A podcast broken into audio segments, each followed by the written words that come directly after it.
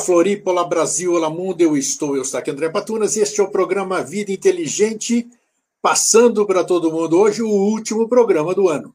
E para a gente falar em último programa do ano, já que o fim do ano está próximo, né? Nós estamos caindo assim, é, são, agora tem Natal e depois tem Ano Novo, então nós vamos dar um hiato aqui nessas duas semanas aqui do Vida Inteligente, porque nós também temos que descansar e todo mundo fica desobrigado também para fazer essas atividades festivas das crenças de cada um, né?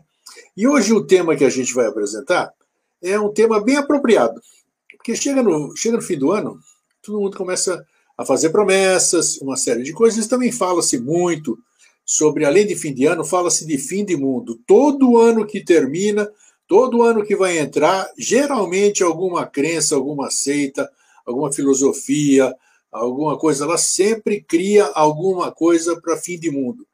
E hoje, eu achei que era o momento, para isso convidei nosso querido amigo e irmão, professor Paulo Araújo Duarte, que vocês conhecem muito bem, que ao longo desses 15 anos de vida inteligente tem estado aqui conosco, que ele é um cientista. E hoje nós vamos falar sobre o fim do mundo, mas o fim do mundo que realmente vai acontecer. Vai acontecer porque tudo tem início, meio e fim. E o mundo que vivemos aqui, o planeta Terra, um dia também se extinguirá. Isso é um processo natural, um processo cíclico. O professor Paulo Araújo Duarte já vai explicar isso para a gente. Então, hoje nós vamos abordar, pelo lado da verdade, pelo lado científico, pelo lado do pé no chão, o fim do mundo. Então, tá aí. Para isso eu convido aí. Cadê o meu amigo o professor Paulo Duarte? Olha ele aí. Paulo, tudo bem? Salve, salve, salve, tudo firme, tudo bem? Muito bom receber você de novo aqui no Vida Inteligente. Sempre um prazer aqui com a gente. É sempre um, um prazer muito grande participar do seu programa, o, Grego. É? Inclusive, quero até deixar aqui um registro que eu Opa. já deveria ter feito há mais tempo, não é? É a, a dar os parabéns a você pelo, por esse trabalho, por esse projeto do Vida Inteligente, que está debutando agora, se eu não me engano, né? É, são 15 anos. É. Já, já fizemos no dia 28 de setembro desse ano aqui, nós completamos. Isso, é. Não, 28 de setembro, não, 20, 29 de julho, né? 29 de julho, nós completamos 15 anos no ar aí. Exato. É. Eu sou te testemunha da grande aceitação que seu programa. Você é uma das estrelas do programa, você faz parte do programa. Você e todo mundo que passou aqui, isso é bacana. Eu que tenho é, que agradecer também. É. E é um projeto né, da, da, da seu já de muito tempo, a gente é, é entende é, até problemas aí que surgem né, no, ao longo do transcurso, né? tem sempre seus problemas, mas você corajosamente leva este projeto adiante, isso é muito bom, é muito importante, é um trabalho de, uma, de cultura, de qualidade, né? Muito interessante e que você traz é, palestrantes de vários segmentos, isso é, é muito legal, é muito importante. E outra coisa também muito interessante no seu programa é a forma descontraída como você trabalha e uma linguagem simples que todos entendem. Isso, mais importante. É, exato. Então, fica aí, meus parabéns para você. Obrigado, Paulo. É? Parabéns e... por você também fazer parte desse projeto, né? Isso. Você você ajudou muito a engrandecer e continua ajudando a engrandecer o programa. Levar muito informação, obrigado. cultura e informação séria, bacana, isso é legal. E hoje nós vamos, bacana, vamos, vamos ver é, hoje como é que a gente vai desenvolver esse assunto. E, e, nós vamos falar hoje. Podemos já colocar o primeiro slide e já começar a desenvolver aqui? Bom, é, antes, antes, antes é, nós poderíamos uh, fazer uma reflexão, fazer uma pergunta Opa. Afinal de contas, o que é o fim do mundo? É, boa, boa. Tá? Você lembra que em 2012 nós tivemos o, o, o anúncio de um fim do mundo? Nossa, seria... eu já sobrevivi a muitos, Zé Paulo. Você também. nós também. E em 2012, chegamos inclusive a fazer em dezembro de 2012 um programa aí no Vida. Inteligente, que seria aquela história do calendário maia, não é? Isso, isso. Foi. É, exato. Então já passamos aí por vários é, fins do mundo e nada uh, uh, ocorreu. Mas Sim. a questão é saber o que, que esse pessoal entende por fim do mundo, não é? Fim do mundo. Seria o fim é, da vida? no planeta, seria a, a, o fim da raça, da espécie humana, porque se a espécie humana desaparece, né, para nós seria o fim do mundo, né? É, seria o fim da vida. Com certeza. Né, ou o fim do, do planeta Terra. Vai ocorrer. Né? Nós vamos ver isso sob o ponto de vista da astronomia. Como será, então, esse, esse fim de, de mundo? Não é? O desaparecimento da, da espécie humana, desaparecimento do planeta Terra, do Sol, da nossa galáxia, enfim, conversaremos sobre isso e não esquecendo, né, que o nosso planeta Terra é, já passou por algumas extinções em massa, né, que comentamos, inclusive, eu acho até que foi no programa foi. passado. Né? Falamos muito, falamos. É, já tivemos pelo menos cinco extinções em massa da vida no nosso planeta, chegamos a 95% há 250 milhões de anos atrás, entende? Então, mas uma coisa interessante na, na, na vida, não é, o grego, é que a vida se renova, não é? É uma coisa muito interessante, porque, veja, se nós tivemos há, 200, há, há 65 milhões de anos atrás, vamos a um um, um, momento mais recente. Quando tivemos o desaparecimento dos dinossauros e tudo mais, não é? Sim, e houve sim. um choque de um, de um grande asteroide no planeta e tal. Então, uh, ah, 70% da vida naquela época desapareceu. Mas o interessante é que quando há uma extinção em massa, abre-se uma porta para novas espécies, espécies que não existiam e que acabam aparecendo. Né? Os dinossauros não existiram sempre. Os dinossauros apareceram num determinado momento é? e desapareceram é, com, com, pouco tempo de vida no, no, no nosso planeta. Aqui você atribui, você como cientista, Paulo, como é que aqui você atribui? É interessante. Aqui você atribui, eles aparecem na onde? Como é que, como é que surge? Como é que surge? Ah, este é o grande dilema, né? o grande enigma a respeito da vida. Como é que nós passamos do não vida para a vida? Quer dizer, né? do, do, do orgânico, mas para o orgânico, o orgânico simples, para o orgânico complexo, que a gente pode dizer que é vida. Né? Sim, Como é claro. que é essa passagem da não vida para a vida.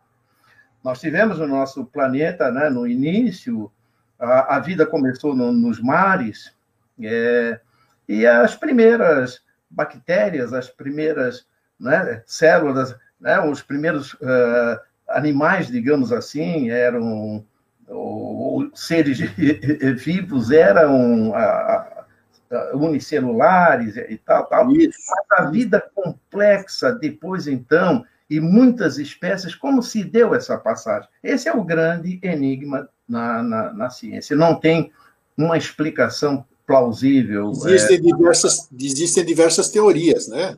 Essas coisas, mas. É, são, são teorias, né? e sob o ponto de vista da ciência, é claro que a gente tira a participação divina. Não é? Sim, Aí a participação divina é outro departamento. Isso. É, mas essa complexidade, na verdade, a história da, da, do universo é a complexidade da vida. Né? A vida começa de uma forma muito simples e aos poucos vai se tornando cada vez mais complexa, até nós chegarmos nesse ponto em que nós chegamos, em que temos essa era cognitiva que se diz. Quer dizer, que se, eh, se desenvolveu a inteligência, né? Isso. A inteligência humana. É?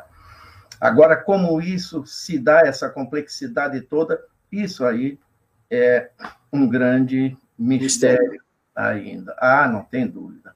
Mas um dia tudo isso vai acabar, haverá o fim do mundo. Ah, isso, isso, isso é líquido e certo, né? Isso é certo. É.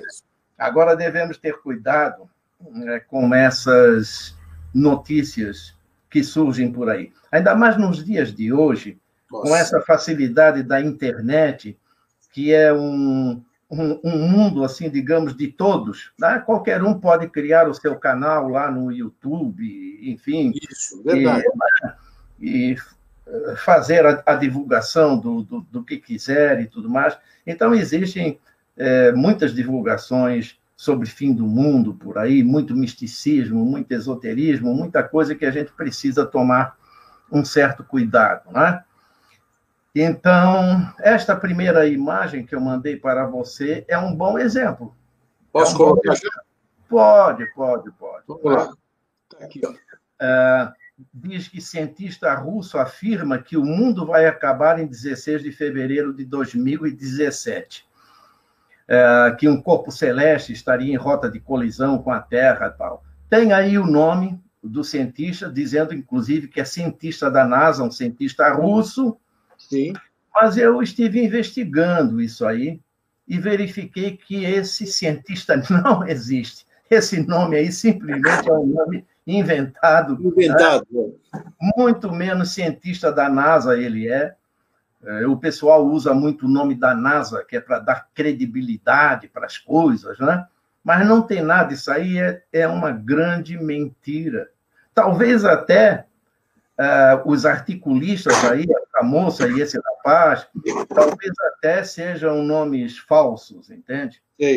Então, as pessoas precisam tomar cuidado com essas notícias e, e pior, ficar repassando essas coisas. Né? Então, é, devemos tomar um certo cuidado, porque muita mentira por aí. E como você disse no começo, eu e você já passamos por muitos fins de mundo né? e nada ocorreu até agora.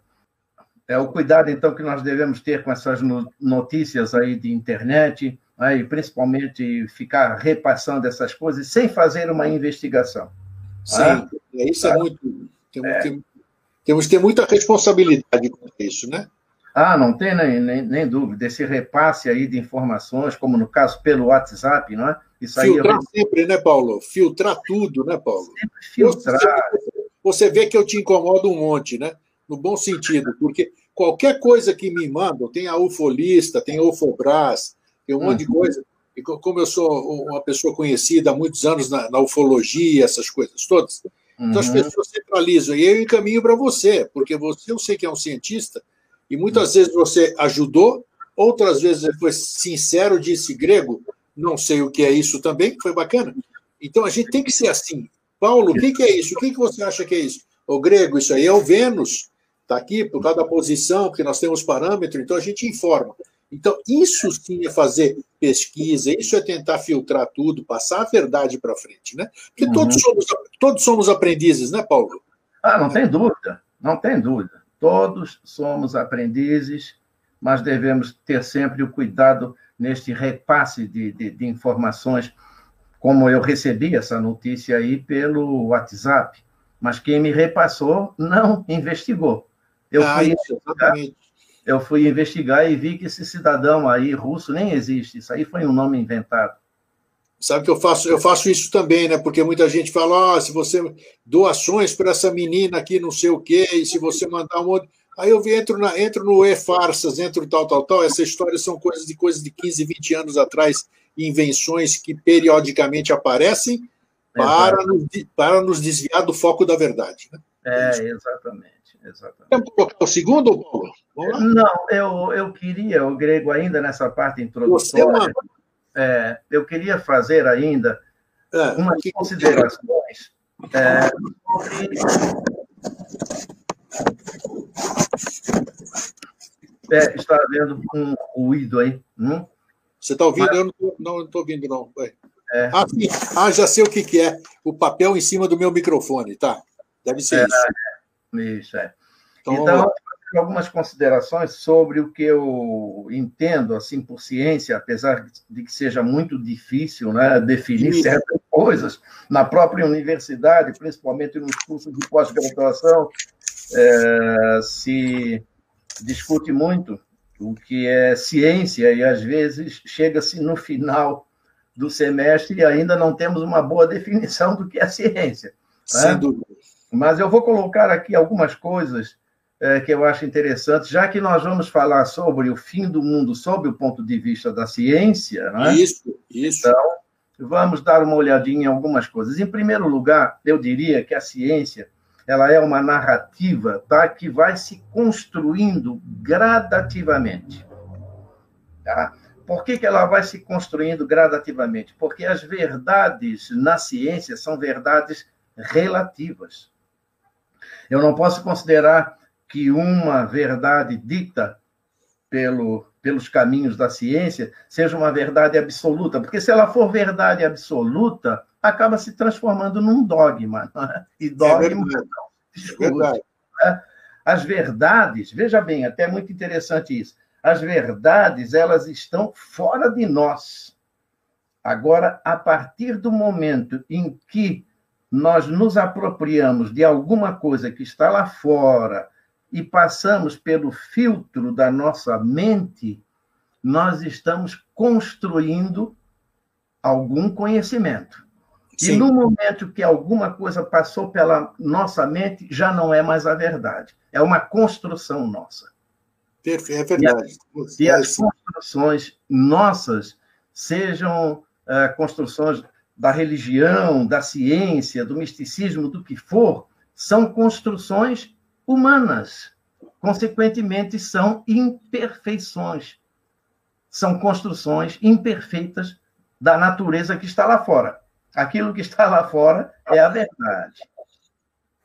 É a verdade. E, e cada um com a sua, né? Cada um com a sua, porque vivemos, eh, vivemos individualmente, né? Claro, no momento em que passou pelo filtro da nossa mente, Pronto. seja, é? seja uma construção religiosa, mística ou científica, já é uma construção humana, consequentemente, é uma imperfeição. Perfeito, concordo em gênero, número e grau. É isso mesmo. Então, então, por essa razão, a ciência tem que ser considerada como um conhecimento relativo. As portas têm que ficar abertas para a discussão.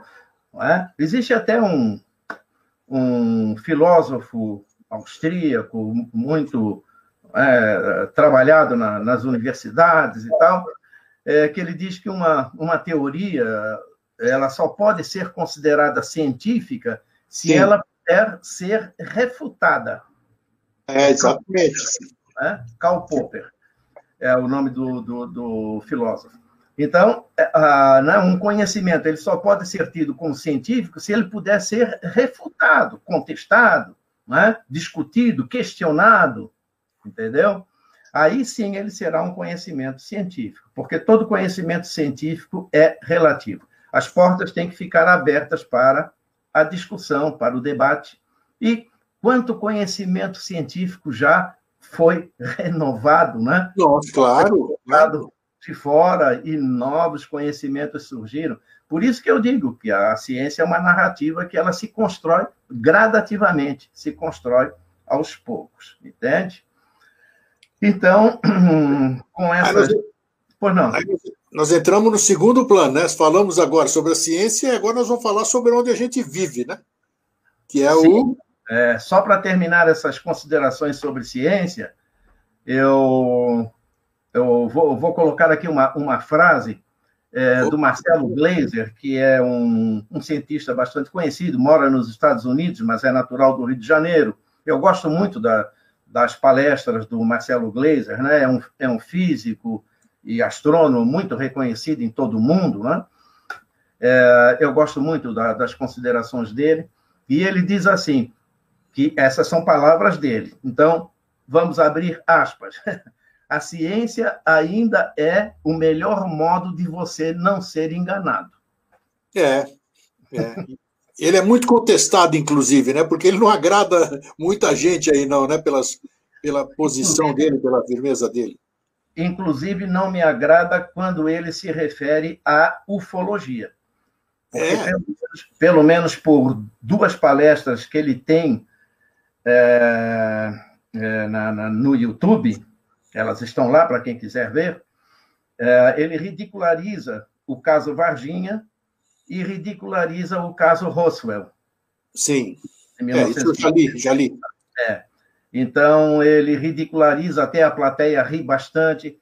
É, então, essa postura eu não, não, não, não, não, não gosto muito do Marcelo, mas de resto, eu admiro muito as considerações dele. Mas então, é isso aí, meu amigo. É, o universo. É, vamos falar sobre o fim né, do universo, mas antes de falar no fim, eu gostaria de falar no começo. Exato. Para que, né, para que a gente possa entender o fim, é bom entender um pouco do começo. Não tenha dúvida. A, a, a, a teoria mais, é, mais aceita hoje em dia não é? é a do Big Bang, é? do começo do universo. Existiria um ponto uh, de energia só, não era matéria, só energia, um ponto muito pequeno, tamanho de uma bola de futebol, de uma bola de tênis, de uma bola de ping-pong, uma bola de gude, ou uma cabeça de um alfinete, não se sabe. Era um ponto muito pequeno né, de concentração de energia e que, por alguma razão que a ciência ainda não explica, esse ponto sofreu uma expansão repentina. Então, em questão de segundos, de minutos, de horas e tal, o universo foi se formando. A matéria foi se formando. A matéria não existia. A matéria foi se formando. tá certo? Então, é, os corpos iniciais que se formaram foram as estrelas, grandes estrelas. E as estrelas grandes, normalmente, elas têm uma vida curta. É interessante isso. Então, formaram-se estrelas, primeiramente. A estrela, o que é? A estrela é uma bola de hidrogênio. Né? Então, é o hidrogênio é o elemento mais simples e, e, em maior quantidade, é o que abunda pelo, pelo universo, né? é, é o hidrogênio.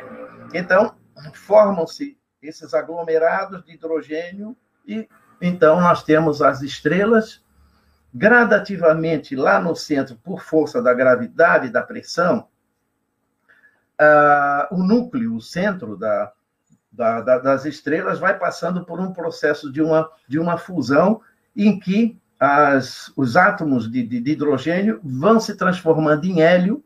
O hélio é mais leve, o hélio vai então tendendo a chegar para a periferia, quer dizer, fazendo uma pressão de dentro para fora, enquanto que a gravidade faz uma pressão de fora para dentro, né?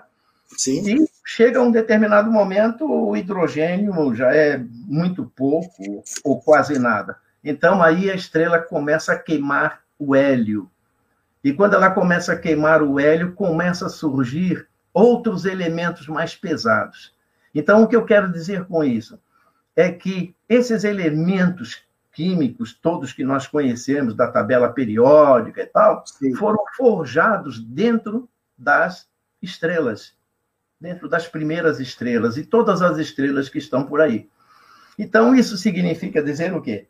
Que o nosso corpo é formado desses elementos e, portanto, nós somos filhos das estrelas. Perfeito. Porque foram as estrelas que, quando explodiram, espalharam todo este material para o espaço. Então, o nosso corpo é formado desses elementos químicos que foram espalhados pelas estrelas. Não é? Então, somos filhos das estrelas. Bom, o que acontece?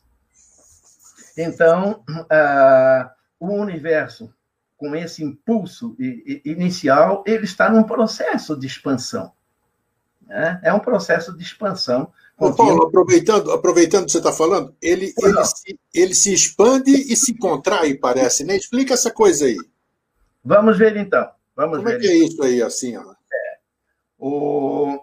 Com esse impulso inicial, aquela singularidade daquele ponto né, de energia e tal, o universo está todo em expansão, e isso já foi observado, né, que as galáxias todas estão se afastando entre si em velocidades enormes que nós não percebemos, mas né, o universo todo está em expansão.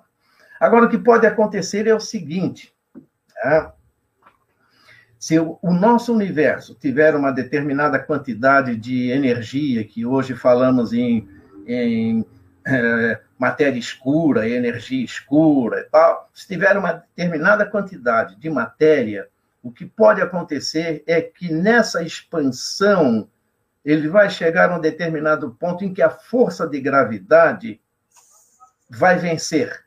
Não é? Quer dizer, nós temos uma expansão e, de repente, essa expansão, digamos, vai parar um pouco e a gravidade vai vencer e tudo começa a se contrair novamente. E aí nós poderemos voltar àquele ponto minúsculo de energia, Opa. aquela singularidade. Entendeu? Perfeito. Então, isso seria o quê? Seria um fim do mundo, não é? Sim. Sim, é? Seria um fim do mundo, porque vai acabar tudo. Não é?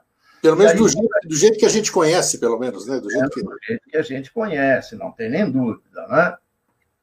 E aí voltaríamos àquela singularidade, aquele ponto de energia, e eu posso até fazer uma reflexão, aqui podemos fazer uma reflexão. Claro. Será que, que, que aquele ponto que originou esse Big Bang em que nós estamos mergulhados, né? será que foi o primeiro?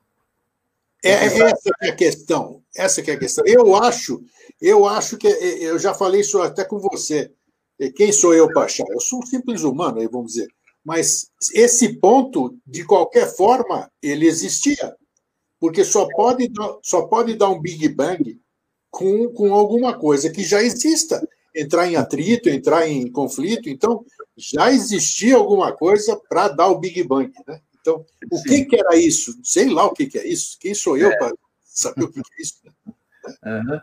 É o, a, a, o que gerou, né, o que gerou essa expansão ainda não se sabe muito bem.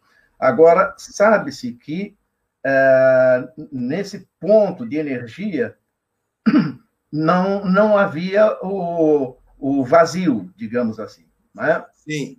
Havia partículas subatômicas que hoje já foram comprovadas naquele CERN, aquele, não é, o, aquele laboratório lá na Europa, entre a França e a Suíça, entende? De, de, de energias, né?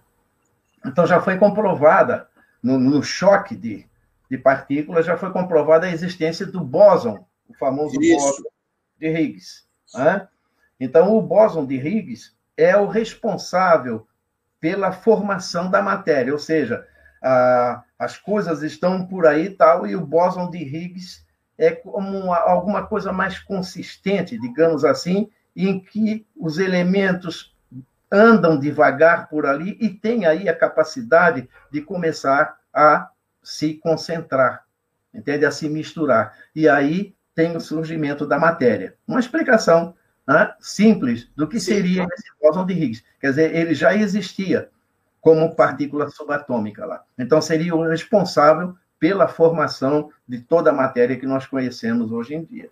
Entendeu? É, Agora, conseguiu se provar isso aqui, né, através daquele, daquela máquina que construíram, né? Aquela sim, É, exatamente. O, aquele, o, o, o CERN, não é? O, aquela, a, o acelerador de partículas. Né? Exato, exato. É, é. Então, conseguiu-se se provar. Isso em 2012, hein? Em 2012. Sim.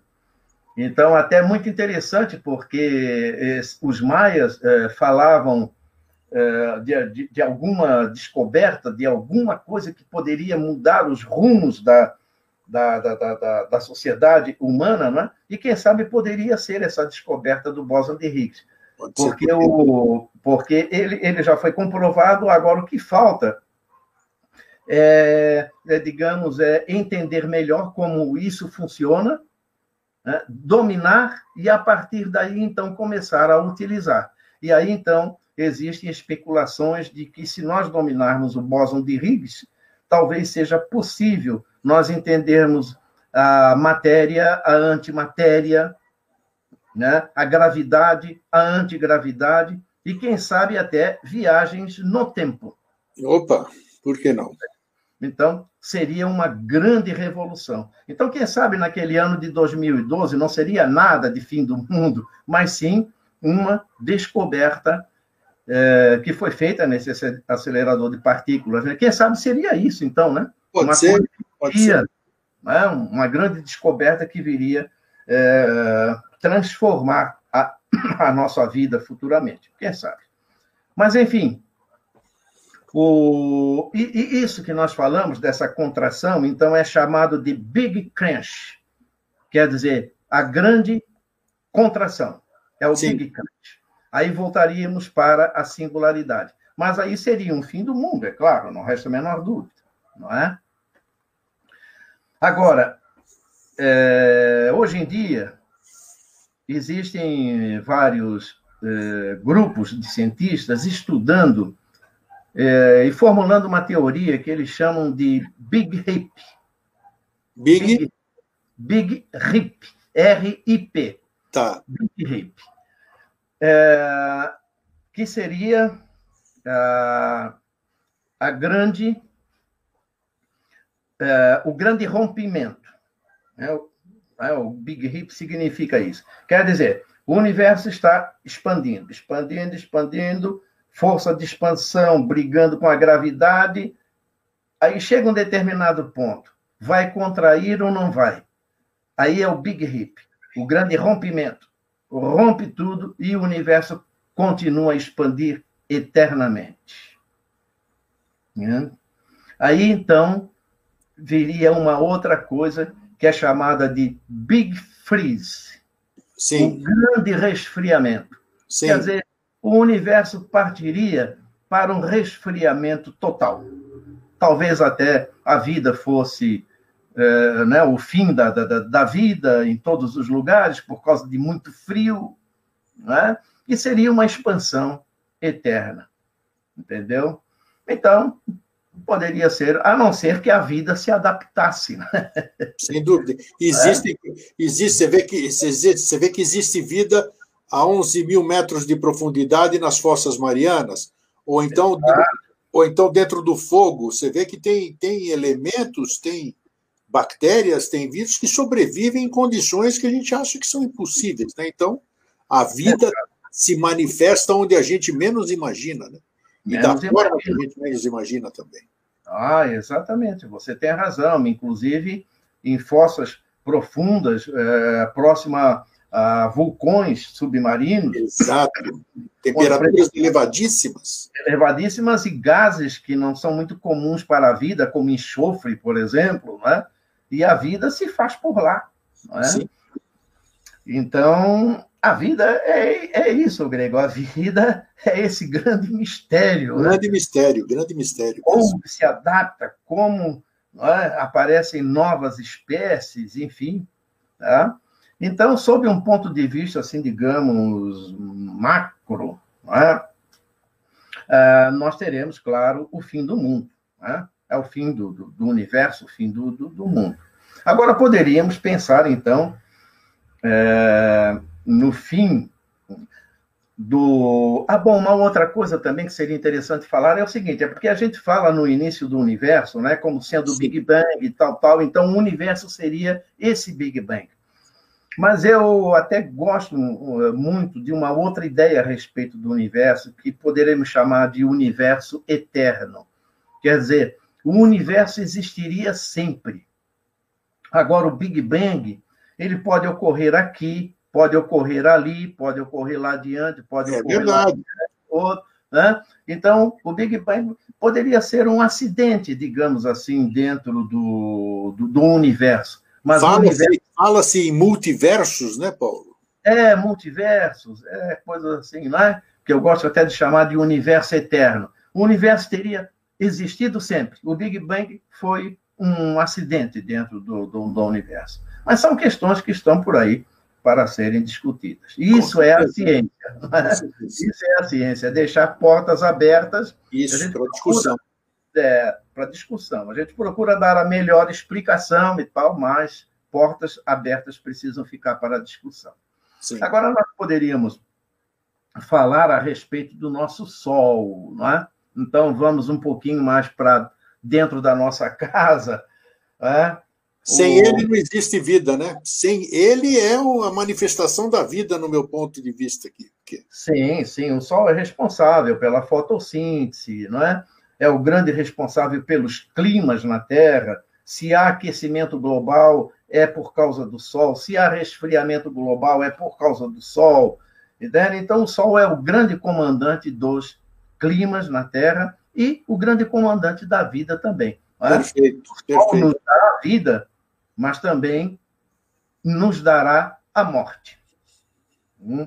Nós vamos conversar a respeito disso. E o Sol não é das maiores estrelas, não. Ele aparece grande aqui para nós e tal, é muito importante aqui para nós e tudo mais, porque ele está aqui perto, né? está logo ali, a oito minutos luz. Quer dizer, a luz do Sol nos chega depois de oito minutos. Então está muito perto, entendeu? Enquanto que a estrela mais perto de nós está a quatro e meio anos luz e tal, a alfa do Centauro, não é? Agora, o Sol está aqui bem, bem perto. Agora, o Sol é uma estrela como qualquer outra, não é das maiores. Até se você é, puder colocar ali o, o tamanho comparado do Sol, que é um gráfico que eu coloquei, que é a imagem número 2. 2, está aqui. É, nós podemos ter uma ideia do que seja o, o Sol. Veja que aí embaixo do gráfico nós temos o Sol. É? Sim, sim. E depois, então, vamos tendo outras estrelas é, comparadas em tamanho, Aldebaran, Antares, Betelgeuse. E lá em cima nós temos o Y Scultum, que é uma estrela considerada uma das maiores conhecidas hoje em dia. Né? Então, veja, se o Sol é uma moeda de um real, que tem dois centímetros e meio, né? Você Sim. aí a casa pode fazer essa experiência. Pega uma moeda de um real, tem dois centímetros e meio. Sim. Essa UY Sculptum, ela teria 4.200 milímetros, ou seja, 42 metros. Nossa Senhora! O que, que é isso? É gigantesca. Aí, pegue uma, uma trena e meça 42 metros para você ver o diâmetro dessa estrela comparada com uma moeda de um real. Puxa, é? sim. Então, é uma forma interessante aí de nós fazermos essa comparação e as pessoas entenderem que o Sol não é das maiores estrelas, não. Inclusive, tem até a imagem número 3. Ah, aqui, ó. É, exato. Nossa, olha só a comparação, rapaz. Comparação. Está ali o Sol e está aí a estrela. Ela está a uma distância de nós de 9.500 anos-luz. Isso significa, grego, o sol, né? o, sol, o sol, é esse pontinho aqui que você colocou aqui, né? Isso, é esse pontinho aí. Entendeu? Nossa. Isso aí, esse laranjado aí é a estrela. A é. 1.700 vezes maior que o Sol. 1.700 vezes maior que o Sol. Ela está a 9.500 anos-luz. E só para nós termos uma ideia como as distâncias no universo são distâncias enormes, Sim. a luz dessa estrela, se nós estamos olhando hoje, nós estamos enxergando o que ela era há 9.500 anos atrás. Nossa! Então, Porque... isso, isso, é verdadeiro, né? Vamos aproveitar esse momento aqui que você falou isso, que muitas vezes diz, você já disse aqui também, é que muitas das estrelas que a gente vê no céu não existem mais, né? Ah, provavelmente. Sim, nós estamos vendo a luz que está nos chegando nesse momento, mas a, a estrela já pode uh, ter extinguido já. Caramba! Né? Puxa então, eu até brincava com os meus alunos lá na universidade, fazendo uma reflexão. Sim. Eu dizia assim para eles: olha, nós estamos aqui e estamos olhando essa estrela que está a 9.500 anos-luz de distância de, de, de nós. Então, é, nós estamos enxergando essa estrela depois de 9.500 anos. Quer dizer, então, nós estamos enxergando essa estrela no passado. Sim, inclusive qualquer eventual mensagem de rádio que tenha sido emitida por uma outra civilização, sabe-se lá quando que foi emitido isso aí, então. Né? Exatamente. E agora, se lá houver um planeta com pessoas inteligentes, tal, tal, e coisa, e que estejam olhando para nós, eles estarão nos enxergando a 9.500 anos-luz, o que nós éramos há 9.500 anos-luz atrás. Sim, Ou nossa. seja, para nós, nós estamos no presente e eles estão no passado. Agora, para eles, eles estariam no presente e nós é que estaríamos no passado. Considerando o que a gente conhece de velocidades, essas coisas todas, né? Porque pode existir coisas que nós desconhecemos, né? Sim, certamente, sim. Certamente existem, é. né? que a gente não descobriu ainda. Encurtamento ah, das distâncias, uma coisa assim. É, é, é. O, o Marcelo Gleiser, ele usa uma metáfora que eu gosto muito ele diz que nós temos a, o conhecimento como se fosse uma ilha, entende? Sim, sim. A ilha do conhecimento, que ele chama. Agora, como toda boa ilha, ela tem um oceano em volta. Este oceano é o oceano do desconhecido. Ah, eu concordo. Então, o cientista tem que considerar que ele não é o dono da verdade, que a verdade na ciência não é absoluta e que há muita coisa ainda para se conhecer. É o oceano do desconhecido. Nós estamos engatinhando ainda. Sim, nós estamos engatinhando e, e por muito tempo ainda iremos engatinhar, não resta a menor dúvida, né? Isso. Agora acontece o seguinte, o Greco.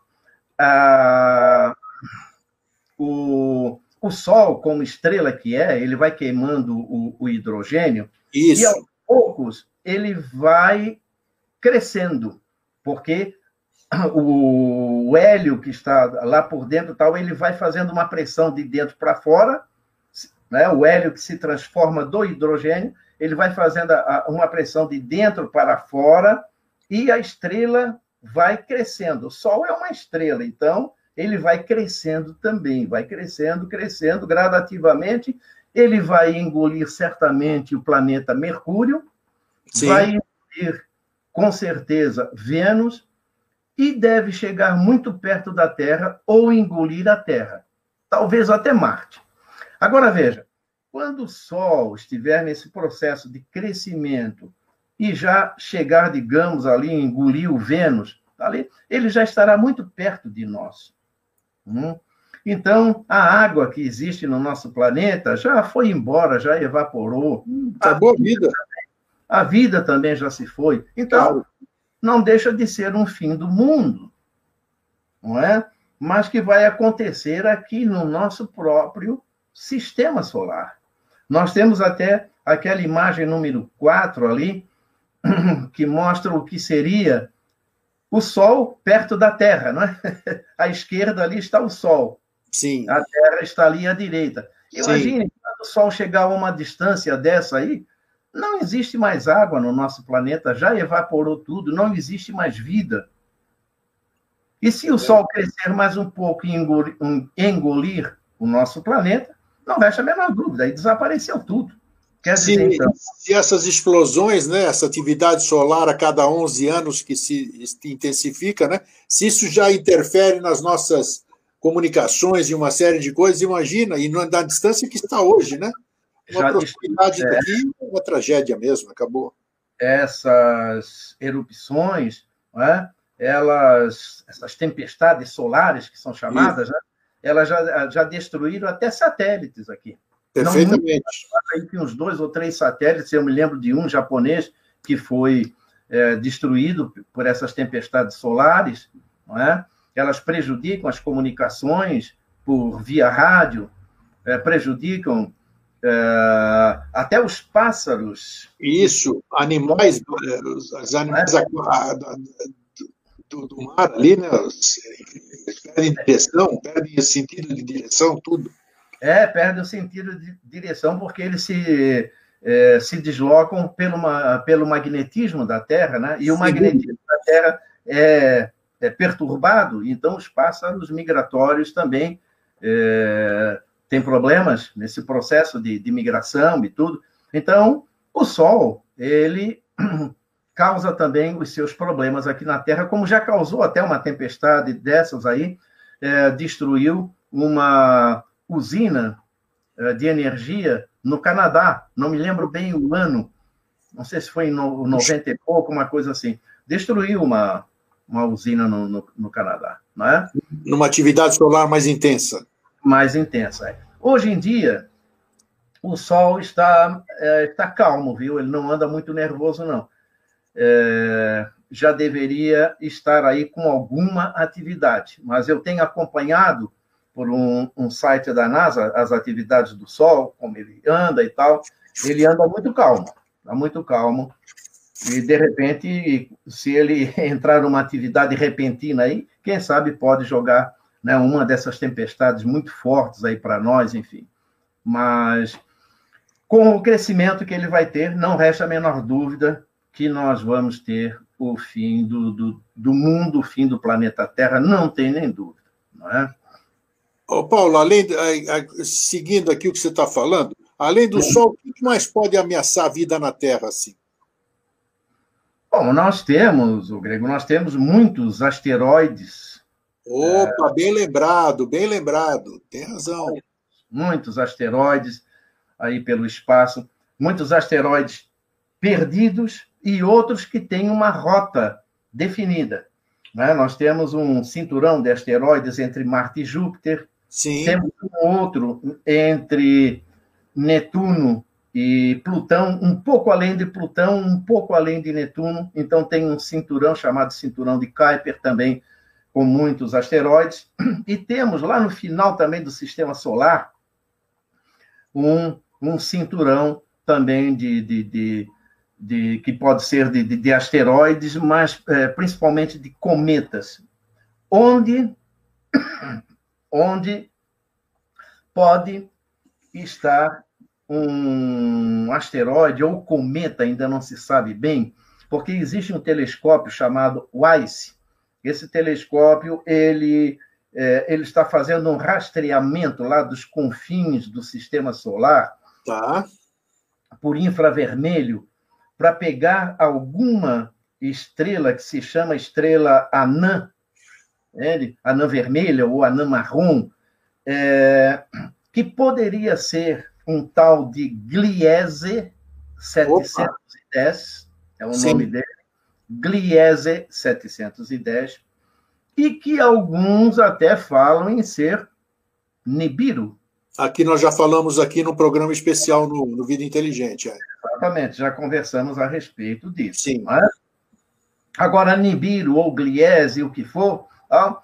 Pode ser um astro aí que periodicamente pode se aproximar do sistema solar e causar aqui para nós alguns distúrbios nesses cinturões de asteroides que, que, que, nós temos, e aí então esses asteroides virem em grande quantidade e quem sabe até um grande aí bater na, na Terra e causar alguma extinção em massa, como já tivemos pelo menos cinco grandes extinções Perfeito nós já falamos. Entende?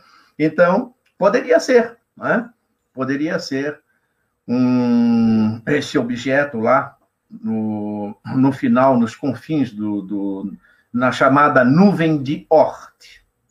O-O-R-T, nuvem de Oort. Tá? Você, você, cita aqui também no seu resumo que você tinha havia me mandado para a sinopse que nós, que nós mandamos aqui, que, que, é a zona Goldilocks? O que, que, é isso aí? a zona Goldilocks está certo. É, é pelo é seguinte. Nome, é um nome pomposo? O que, que, é isso? nome pomposo. Isso aí é de, uma, é de uma história infantil. É Opa. o seguinte: é, é porque se nós vamos procurar vida em algum lugar, seja dentro do sistema solar, como estamos procurando aí nos satélites de Júpiter e Saturno, principalmente. Né? Isso, é... Ganímedes, Europa, Io. É. Isso, Ganimedes. Isso. Né? Então, Encélado. Tá? Então, é... nessa busca, inclusive fora também, né?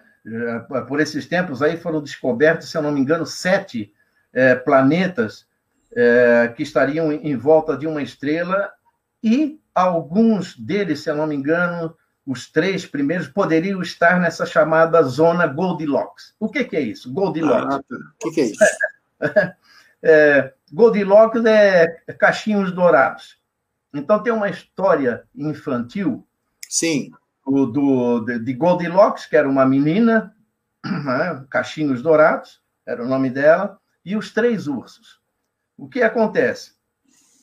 Essa menina vai na casa dos três ursos, é, é, pai, mãe a, e, a, e a, a filhinha ou filhinho, e bate na porta e a porta se abre e não tinha ninguém em casa. Então, Goldilocks, a menininha, cachinhos dourados, vê na mesa três vasilhas e resolve experimentar vasilhas com mingau. O primeiro mingau estava muito quente, não deu de ela comer. O segundo grau, o mingau estava muito frio. Não deu, estava gelado, estava ruim. Agora, o terceiro estava na temperatura exata. Entende? Claro que essa história aí tem uma moral e tudo mais, tal, mas vamos deixar para lá, não é o nosso caso. Claro. Então, o que é essa zona Goldilocks? É aquela zona em que a, o planeta Terra se encontra no nosso sistema, em que a temperatura não é nem muito alta e nem muito baixa. Ou seja, está na, tá na, zona ideal, então.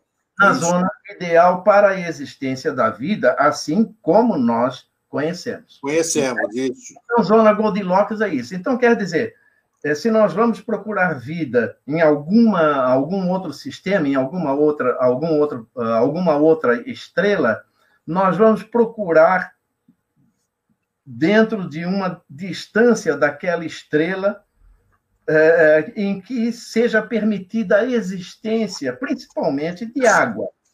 Né? Porque se houver água, haverá a vida. Né? Entende? Pelo menos dentro do nosso modelo. E se nós vamos procurar vida em algum outro lugar, ô Grego, é, só pode ser a vida conforme nós entendemos. Sem dúvida nosso padrão, né? com a existência da água, que é um grande solvente, né? Ah, e aí nós temos carbono, é, oxigênio, hidrogênio, entende? esses elementos aí, é, também fósforo, enxofre e tal, que fazem parte desse complexo aí, né, de, de, de formação da, da vida. Então, temos que achar essa zona Goldilocks né? claro. que permita a formação da água e aí, então, quem sabe, a vida. Entendeu? Então, isso é a chamada zona Goldilocks, eu não sei se ficou bem claro. Nós já temos aí alguma prova de forma de vida fora da Terra, Paulo?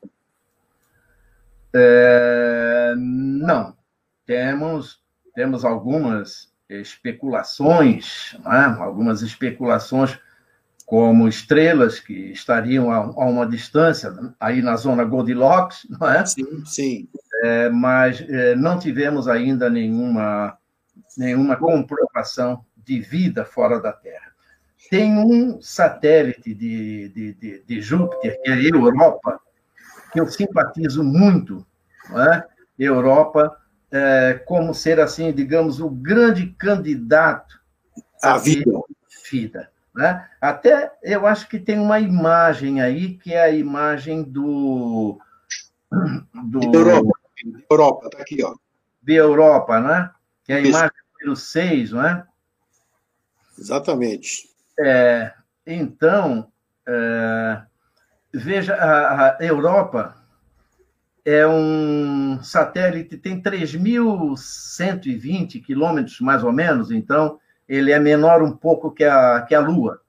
Sim. Mas a Europa é todo coberto por gelo, por uma calota de gelo. E deve existir, há muitas evidências já de que deve existir por baixo água, oceano. Entende? Então, Sim. existe um projeto, se eu não me engano, é para lançar em 2024 é, que para é, pousar em Europa, sim, aquecer um pouco e perfurar essa calota de gelo e entrar lá embaixo e nos mandar imagens do que existe lá por baixo. Para ver o que é. tem por ali, né? É. Agora, veja também que a Europa tem uma característica, é, tem essas manchas assim, né? marrom. Sim, sim, sim. sim.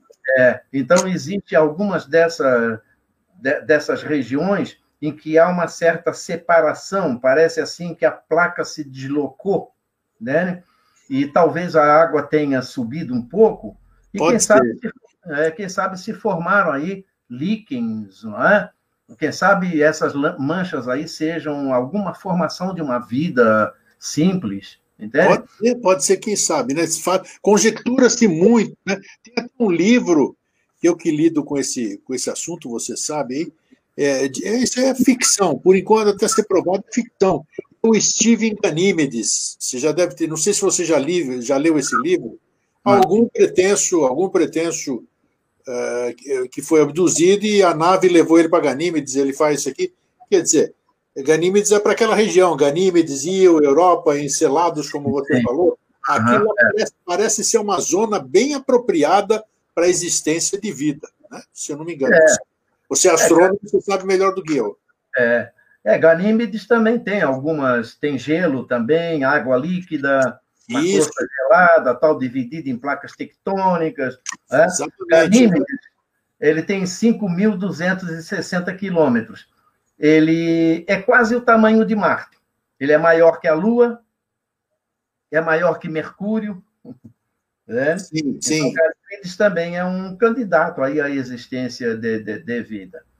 Então, esses satélites do nosso sistema aí estão sendo bem investigados. Né? Nós pulamos aqui um, um slide, eu vou, eu vou, colocar ele aqui, vamos ver o que, era que a gente. O que, que é isso aqui, Paulo? Ah, bom, é, é o seguinte, o, Grego, é porque. Será que nós já tivemos assim é, algum contato não é, com, com, com vida fora da, da Terra? Veja, o Carl Sagan, você sabe, astrônomo Sim. americano, muito famoso, já faleceu, mas o Carl Sagan, apesar de que ele ridicularizasse com a ufologia, mas ele é, acreditava muito na existência é, de vida fora da Terra. Tá. Tanto é que ele foi o responsável pelas mensagens que foram lançadas na década de 70 nas sondas Voyager e Pioneer. Ah, duas, sim, as duas que já saíram aí do sistema solar, já estão longe e tal. É, então, essas sondas levaram muitas informações sobre o nosso planeta, inclusive Sim. a nossa localização em relação a outras estrelas e tudo mais e tal, o que eu acho um perigo, e já falei isso com você, dar o endereço de casa para estranho. Eu é concordo, claro, já falamos sobre isso. É. é mas essas informações foram mandadas sobre DNA, nosso DNA, foram mandadas informações, enfim, da nossa aparência física e tudo mais, e uma série de informações sobre e ciência. Essa, ilustração que você coloca aqui é o que está nas naves aqui, o que faz? O que Não, essa ilustração é, é, o seguinte, né? é. é o seguinte, é, eu, eu, preciso é, contar uma, uma rápida história, apesar de que já estamos ali, eu acho já estourando o tempo, né, o Grego Maggi? Vamos lá.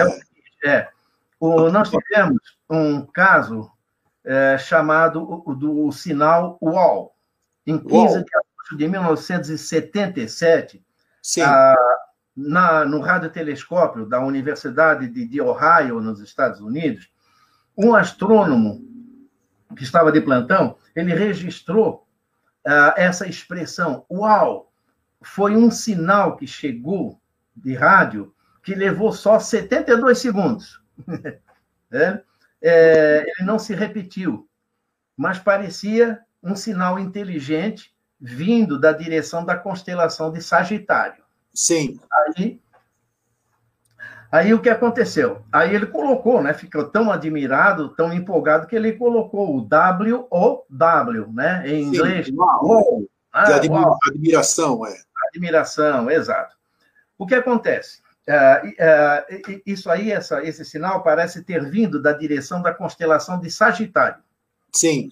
Então, o que acontece? Em 2012, no Observatório de Arecibo, lá de Porto Rico, né, foi emitida uma mensagem, como se fosse, assim, digamos, uma resposta na direção de Sagitário. Entendi. Foram 10 mil mensagens, tá?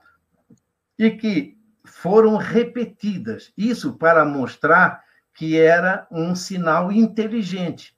Porque se ele se repetiu, deve ser algum sinal inteligente. Claro. Então, é, e é na, na no, no, no, Are, no, Observatório de Arecibo, né? É onde trabalha lá aquele projeto 7. Essa foi uma equipe ah, do sim. projeto 7, e também junto com Carl Sagan. Bom, uh, essa constelação de Sagitário ela está muito longe de nós. Né? Mas há, né, há muitos mil anos-luz de distância de nós. Mas o que acontece? Hum? Em 1974, tá? Ah, o Carl Sagan, também com a, com a sua equipe, eles acabaram enviando também uma outra mensagem em outra direção, para um aglomerado da constelação de Hércules e tal, também que fica muito longe. Então, é, há uma tentativa de contato com ETs. É? Há uma Sim. tentativa de contato. É, e outras civilizações. As distâncias são muito grandes, então fica difícil obter a resposta. Mas em 2001 aconteceu, aí é que entra essa imagem. Em 2001 aconteceu um caso interessante. Numa plantação de trigo, do lado do observatório de Shilbolton, na Inglaterra, hum, apareceu Sim um desenho que parecia ser uma resposta àquela mensagem de Arecibo, que foi é, lançada, que foi é, é, mandada. Como né? resposta, eventual resposta para o UOL. Resposta, é, exato. Então, é, foi interessante, assim, porque a mensagem que nós mandamos foram muita, muitas informações sobre DNA, sobre algumas informações científicas, a nossa aparência com cabeça, tronco e membros e tal. E essa, esse desenho que apareceu nessa uh, plantação de trigo, junto do Observatório de Shilbolton, tem o mesmo, as mesmas informações, só que são informações diferentes. O DNA não é o nosso. A aparência física não é a nossa. E aquelas informações físicas, é, ou, ou, informações físicas e químicas também que foram enviadas, informações científicas, também não são as nossas. Então, é o desenho que aparece aí na direita. Olha que interessante esse aqui, é. É. Então, é aquela tal questão. Isso aí é uma imagem que é, não é um acontecimento que muitos contestam, dizem que foi armação, e mais não sei o que, tal, tal. Mas fica aí né, para que nossos. Fica a dúvida. É, é, investiguem também, não é fácil, as suas pesquisas, mas não deixa de ser interessante. Não deixa de ser interessante. Eu não encontrei nenhuma manifestação do Caltega a respeito dessa, uh, dessa mensagem, mas elas existem. Inclusive, as pessoas procurando aí na internet vão ver as, as fotos. E o mais interessante é que a, essa, essa imagem ela, ela só é, é reconhecida se ela for vista do alto, na Sim. vertical. Inclusive o rosto que aparece lá, que é um rosto desse aí, é, é bastante conhecido na, na, na ufologia, né? De um, de, um, de um cinzento, né? Vamos dizer, de um gray. É, exatamente, é. Mas isso aí só pode ser visto na plantação se olhar do lado alto. Isso. Né? Então, é um caso interessante, não estou dizendo que é verdade, mas parece ser uma resposta à informação que nós mandamos aí para a Sagitário, né? Deixa eu, mostrar, deixa eu, mostrar, uma imagem aqui que nós temos ainda. Isso aqui, isso aqui seria uma alusão de onde a gente vai viver no futuro. Onde é que nós vamos viver no futuro, Paulo? Olha, Grego. Você, é, não, você não é vidente nem profeta, né? Mas eu estou é, é. cientificamente aqui. O que, que você acha? Você pegue aí uma moeda de, de um real, entendeu? Pegue uma moeda de um real, como eu estou fazendo aqui, Sim. e coloque no céu. Estique o braço e coloque no céu. Isto aí é uma imagem é, captada pelo telescópio Hubble, não me lembro bem o, o, ano, mas não é muito antiga, não, que são 15, foram contadas aí 15 mil galáxias Nossa. que cabem, cabem numa moeda de um real. 15 mil galáxias. Puxa Exatamente. Vida. Dentro desse espaço de uma moeda de um real. Então, imagine você né, colocando uma moeda de um real aqui, colocando outra lá, outra lá, outra lá. Quantas galáxias nós teremos aí pelo universo, não é? Então, é muito difícil a gente querer que a vida seja uma exclusividade do planeta Terra. É, a vida deve pipocar por aí, talvez até, digamos assim, dentro de um padrão diferente do nosso. Né? Por falar isso, no nosso tempo, a gente já falou muito, desde o tempo das palestras lá na UFSC, na década de 90, né? Uhum. A equação de Drake, ela, ela parece que foi até superada, né? Que, que, é, existe, eu até. Existe nunca... uma nova equação, vamos dizer assim, uma.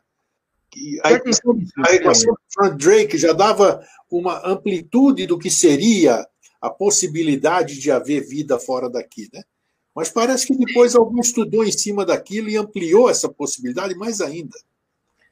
É, só que é, é, difícil, entende? Até porque eu nunca simpatizei muito com essa equação, porque eu já fiz alguns cálculos, já fiz assim uns testes, entende? É ah. porque existe pelo menos ali um elemento nessa equação que é aleatório. Você Sim. pode botar qualquer valor. Então, qualquer valor que você coloque ali vai dar um resultado diferente do outro. Não tenha dúvida, claro. É o, é o N, né? Vamos dizer. É, exato. Então, eu não não simpatizo muito com esta equação. Mas, mas, ter, mas valeu para ter uma ideia da imensidão, assim, para você tentar fazer ah, a imensidão do universo, né? Ah, não, não, não, tem, não tem dúvida.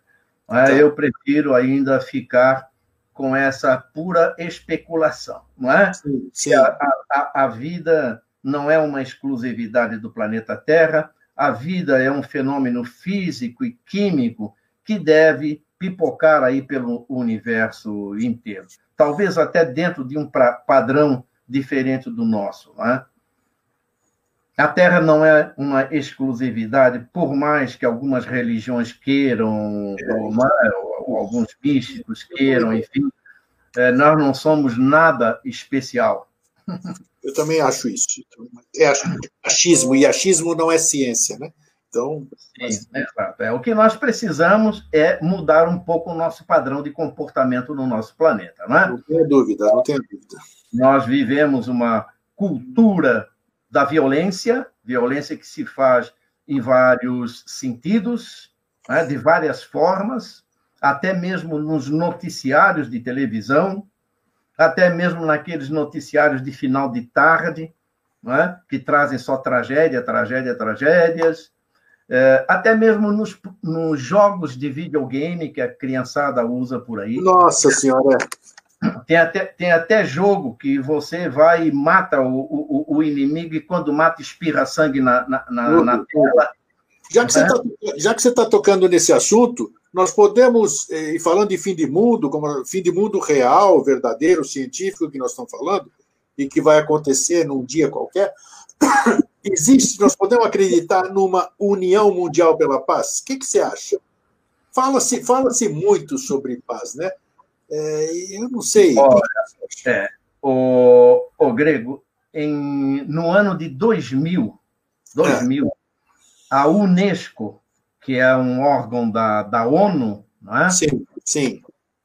que trabalha nessa direção da, da ciência, da cultura, é? da educação, voltado para a paz, é, e é, eh, sugeriu aí um, um trabalho né, para todas as nações de, eh, de começar algo relacionado com a cultura da paz. É chamado Sim. de cultura da paz, entende? Para substituir a cultura da violência que nós vivemos, entende?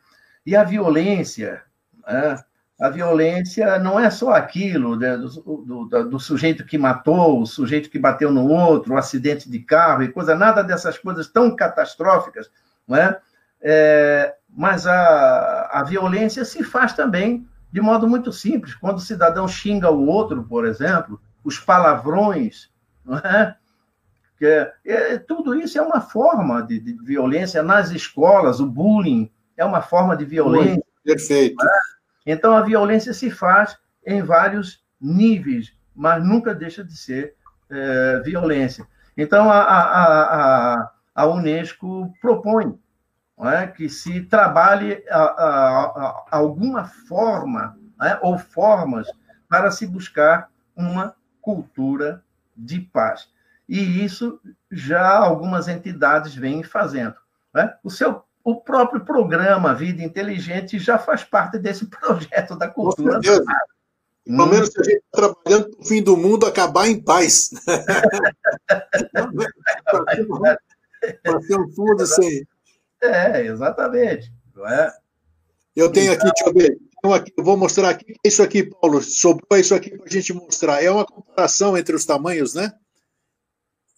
Isso, isso que nós estamos mostrando aqui, esse, esse slide. Ah, não, esse número 8 você pode deixar de lado, não tem, não tem problema. É só para ter uma ideia do tamanho dos, do, da, é. das estrelas, né? Beleza. É, mas isso aí pode deixar de lado, não tem problema. Não é? E o que, Agora... que nós. Ah, ah, outra coisa, eu tinha anotado aqui para te fazer uma pergunta. É, o que muita gente questiona, para a gente encerrar aqui. Você acha válido, acha válida a corrida espacial? Eu, muita gente questiona, muita gente fala esse dinheiro, em vez de ficar procurando coisa lá fora, investe para acabar com pobreza, para acabar com uma série de coisas aqui no país. É, você, como cientista, porque a gente é leigo, né? Leigo dá um monte de opinião, às vezes sem embasamento nenhum, científico nenhum, né? Mas você acha que é importante, a corrida espacial é importante para o ser humano ou não? Ô, Grego, você sabe que eu já fui mais empolgado com uma corrida espacial. É. Né? Eu já fui mais empolgado. Mas, hoje em dia, refletindo um pouco mais, eu, digamos assim, não, não, não tenho mais empolgação, não, com essa corrida espacial. Tá, por ah, que você perdeu a empolgação? Vamos lá, eu quero o seu ponto de vista. Isso, exato. É pelo seguinte: primeiro, a, a corrida espacial, ela já começou em 57 com a, o lançamento do Sputnik, né, o, o, soviético, né? Isso. Mas em 55, em 55, Estados Unidos já tinha o projeto de lançar um satélite, mas seria um satélite espião. Não se sabe se o Sputnik teria esse sentido de ser satélite espião, não aquele, mas quem sabe os próximos, né? Então, o que é que eu quero dizer? É que a corrida espacial ela já começou assim dentro de um clima tenso, que foi aquele, né? aquele clima daquela Guerra Fria, aquela coisa, Isso. quem é que chega primeiro e tal, tal, né? mas já começou dentro de uma competição. Quem é Perfeito. que chega primeiro e tal, né? E, e dentro e, e, e todo, uh, todo avanço tecnológico tem relação com o poder. É, sem dúvida. Então. Guerra nas ah, Estrelas. É.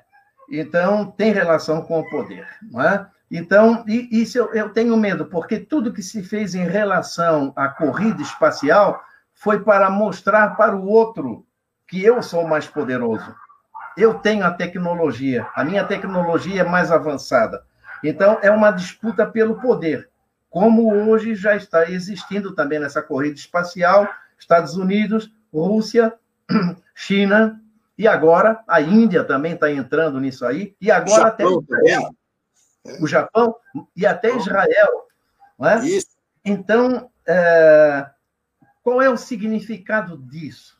É, é nós habitarmos a Lua, habitarmos Marte? É? Será que faz sentido a gente gastar todo esse dinheiro se o mundo só vai acabar, segundo a astronomia, daqui a alguns milhões de anos. Eis a questão. Milhões de anos, entende? Então, por que não investir isso aí no agora? É o, que, é o meu ponto de vista. É o que a Unesco está é, pedindo, né? que as nações trabalhem essa questão da cultura da paz. Entende? Isso. E a paz não significa necessariamente né? ser todo mundo vestido de branco, tal, tudo zen e tal, coisa não, não, é, é, isso não, não, não é isso. Os conflitos sempre existirão. Então, a paz, na verdade, a cultura da paz é nós sabermos, sabermos a resolver os conflitos, sabendo as diferenças.